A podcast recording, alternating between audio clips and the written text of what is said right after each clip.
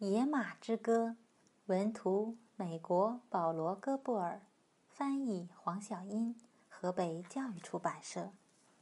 献给珍妮。从前，印第安人总是随着野牛群四处迁徙，他们用马匹来运送帐篷和各种东西，还训练速度最快的马捕猎野牛。村里有一位非常爱马的女孩。黎明时分，鸟儿们正在颂唱升起的太阳，女孩就起床了。她牵着马儿到小河边饮水，轻声对它们说话。马儿形影不离地跟随着她。人们发现，女孩最理解马儿们，她知道它们最爱吃哪种草。也懂得帮马儿们找到躲避冬季暴风雪的地方。如果有马儿受伤，女孩还会照顾它。女孩每天都帮母亲提水、捡柴火，然后赶紧跑到马群那里。她和马群一起在草地上散步，不过也不会离家太远。有一天，天气炎热。太阳高挂头顶，女孩昏昏欲睡。她摊开毛毯躺了下来。马儿们在花丛中吃东西，慢慢的走着，声音听起来舒服极了。女孩很快就坠入了梦乡。远方微弱的闷雷声没有惊醒女孩，天空中布满愤怒的云。闪电在黑暗中明灭，可是清凉的风和雨的气息却让他睡得更沉。突然，一道闪电划过天际，轰隆雷声震动大地，女孩吓得惊跳起来。所有的动物都被惊醒了，马儿们吓得后腿站立，鼻息恐惧地喷出。女孩抓住一匹马的鬃毛。跳上了马背，刹那间，马群像一阵旋风飞驰而去。女孩叫马群停下来，可是雷声掩盖了她的声音，马儿根本停不下来。女孩只好抱住马儿的镜子，手指抓住马儿的鬃毛，她紧紧抓住马儿，唯恐不小心掉下马背，被疾驰而过的马群碾过。在雷声与闪电的追赶下，马儿们越跑越快。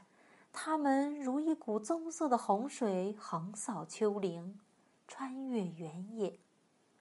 恐惧驱使他们不停奔跑，把熟悉的草地远远地抛在了身后。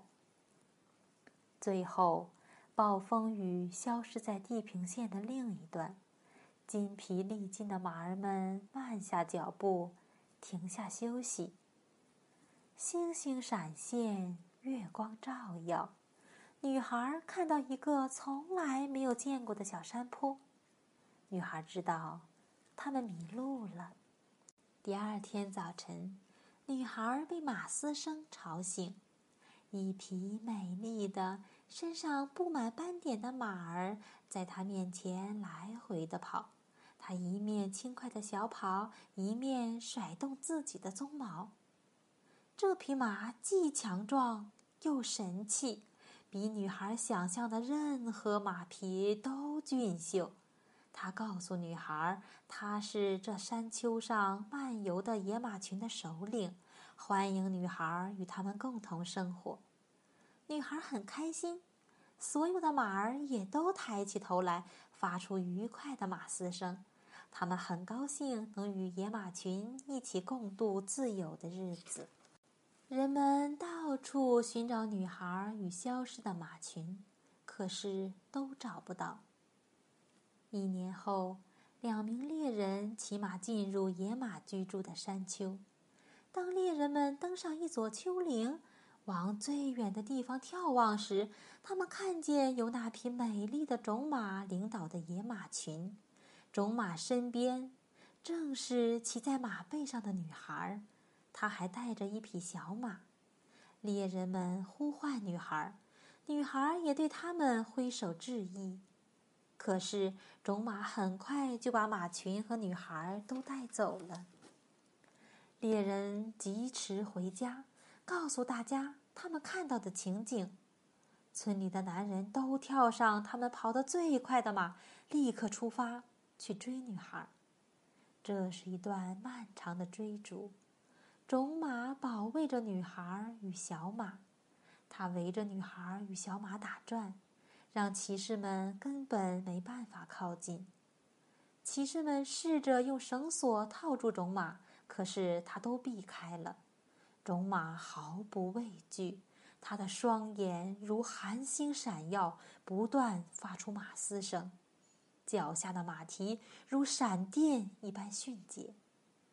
骑士们敬佩种马的勇气。要不是女孩的马后来踉跄失足，让女孩跌落马背，骑士们可能永远也抓不到女孩。女孩见到父母很高兴，父母也觉得女孩能回家应该感到很开心。可是他们很快就发现，女孩很悲伤，她想念小马和野马群。每天黄昏，当太阳下山后，人们。会听见种马在山顶上哀伤的马嘶声，呼唤着女孩回到她身边。时光流逝，女孩的父母知道女孩非常寂寞，她生病了，医生们也帮不了她。父母问女孩：“究竟怎样才能好起来？”我想和野马们一起奔驰。女孩回答。他们是我的亲人，你们如果肯让我回到他们身边，我会非常开心。女孩的父母很爱女孩，他们同意女孩回去跟野马一起生活。他们给了他一套美丽的衣服，还给了他村里最好的一匹马。种马带领他的野马群从山丘上下来了，人们为马儿们准备了很好的衣饰。彩色的毛毯和装饰过的马鞍，他们在马儿的身上绘制图案，还在它们的鬃毛和尾巴上绑上老鹰的羽毛和缎带。为了报答父母，女孩把小马送给她的父母，每个人都非常高兴。女孩再次骑上马，陪伴种马前行，他们幸福的生活在一起。不过，他并没有忘记他的族人，每一年他都会回来，每一次他都会给父母送一匹小马。有一年，女孩没有回来，此后再没有人看见过它。可是，当猎人们再次看到野马群时，发现一匹美丽的母马在神气的种马旁边奔驰。它的鬃毛与尾巴，就像淡淡的云朵，在旁边漂浮。人们说，女孩一定是也变成了一匹野马。直到今天，我们依然为野马族中有我们的亲人而高兴。他们肆意奔驰，让我们欣喜。我们的思绪随他们驰骋。